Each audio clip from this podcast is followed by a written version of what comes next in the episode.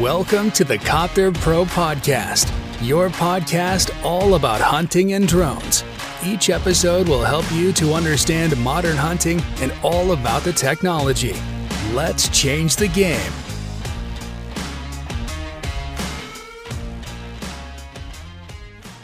Herzlich willkommen zur neuen Podcast-Folge hier bei Copter Pro. Und zwar heute zu dem Thema Air Defender 2023.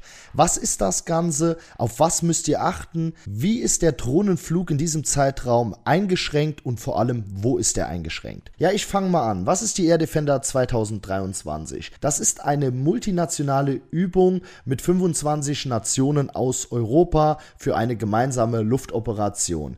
Das ist eine militärische Operation, die durchgeführt wird in Zusammenarbeit mit der NATO, bei der Luftstreitkräfte aus ganz Europa quasi sich in Deutschland beziehungsweise im europäischen Luftraum aufhalten. Und das hat natürlich enorme Auswirkungen auf den Drohnenverkehr beziehungsweise auf den Drohnenflug. Ja, die Air Defender wird stattfinden vom 12. bis zum 23. Juni und insgesamt gibt es 10.000 Übungsteilnehmer aus 25 Nationen mit ungefähr 220 Luftfahrzeugen unter der Führung der Luftwaffe beziehungsweise einer Luftoperation im europäischen Luftraum.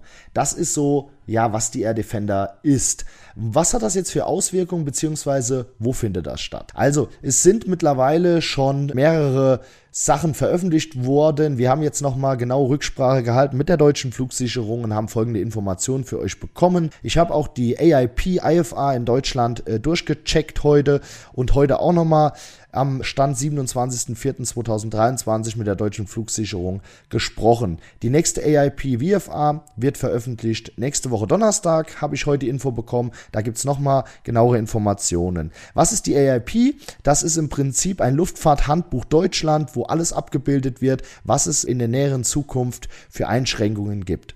Wie ich schon angesprochen habe, findet die Air Defender vom 12. Juni bis zum 23. Juni statt, fällt natürlich voll in die Kidsrettungssaison und genau aus dem Grund will ich euch darüber informieren, was ihr dort zu beachten habt. Ja, in erster Linie ist es so, es gibt mehrere Lufträume, Übungslufträume, das ist einmal Schleswig-Hohen, dann der Ostbereich, komme ich gleich drauf zu sprechen, der südliche Bereich bei Lechfeld und es gibt eine tägliche Missionen, Ausflug und Einflugroute und zwar einmal von Lechfeld über Österreich nach Rumänien und einmal von Schleswig-Hohen Richtung Estland, ja über die Ostsee quasi. So, was müsst ihr beachten? Es finden immer wieder militärische Übungen statt. Im Prinzip kann man sich das so vorstellen wie Fliegen an einem Truppenübungsplatz mit einer Drohne, was in erster Linie mal verboten ist. Das bedeutet, es werden sogenannte EDRs oder es sind schon EDRs eingerichtet worden. EDRs steht für Restricted Areas, also diese Gebiete dürfen auf keinen Fall durchflogen werden. Diese EDRs sind aber teilweise temporär. Das bedeutet, dass sie nicht den ganzen Tag aktiv sind oder an gewisse Flughöhen grenzen beziehungsweise dort Flughöhen festgelegt werden.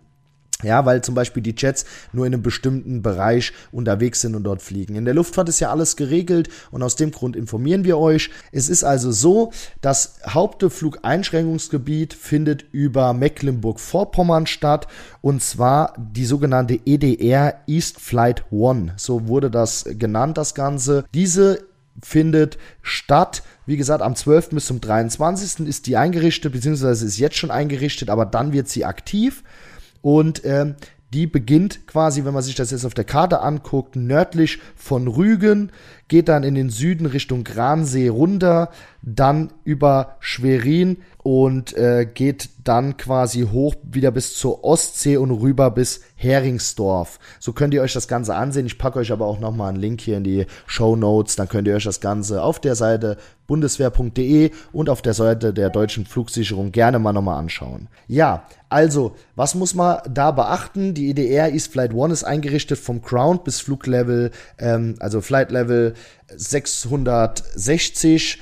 Also im Prinzip beginnt diese EDR auf dem Boden. Es ist also so, wenn man sich das jetzt in der Luftfahrt vorstellt, brauchen die Jets ja nicht den ganzen Luftraum, sondern fliegen in einem bestimmten Bereich, wie die das eben geplant haben. Zum Beispiel jetzt in der East Flight 2 von Flugfläche 100 bis Flugfläche 245.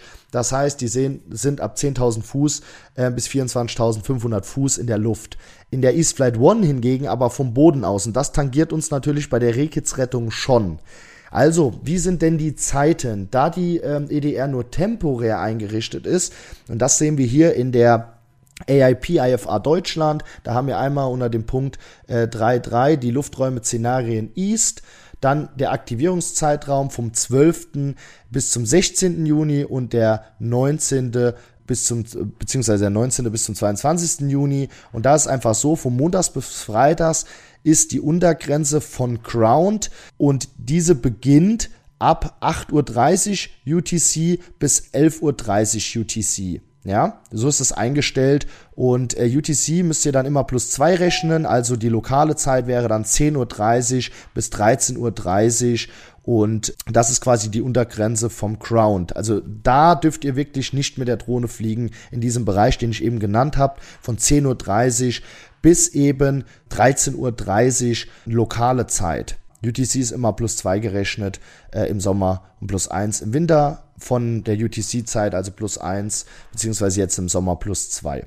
Diesen Zeitraum, ja, wir sind natürlich vorher bei der Rehkitzrettung unterwegs, aber plant auf jeden Fall mal Einsätze früher ein und plant euch in dieser Zeit auf jeden Fall mal äh, vom 12. bis zum 23. Juni nicht so riesengroße Flächen ein, sondern lieber auf mehr Tage verteilt.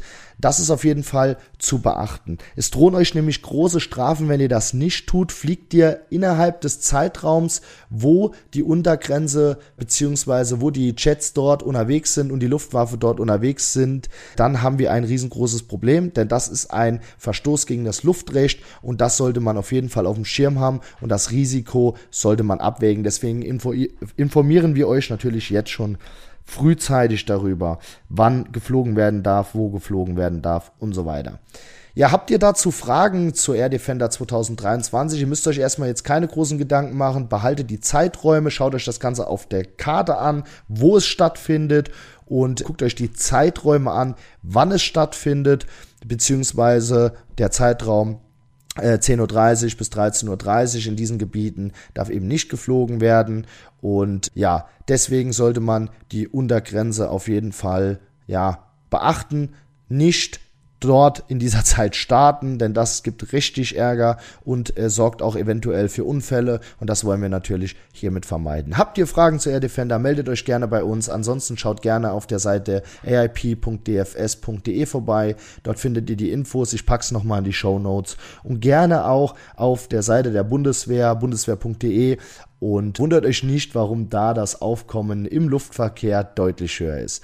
Falls euch der Podcast gefallen hat, dann würden wir uns über eine 5-Sterne-Bewertung sehr freuen und äh, solltet ihr Anliegen haben beziehungsweise Themen, über die wir sprechen sollen, schreibt es uns gerne per Mail an podcast.copterpro.de. Ich bedanke mich fürs Zuhören. Macht's gut, Waldmann Zeil, euer Alex von Copterpro.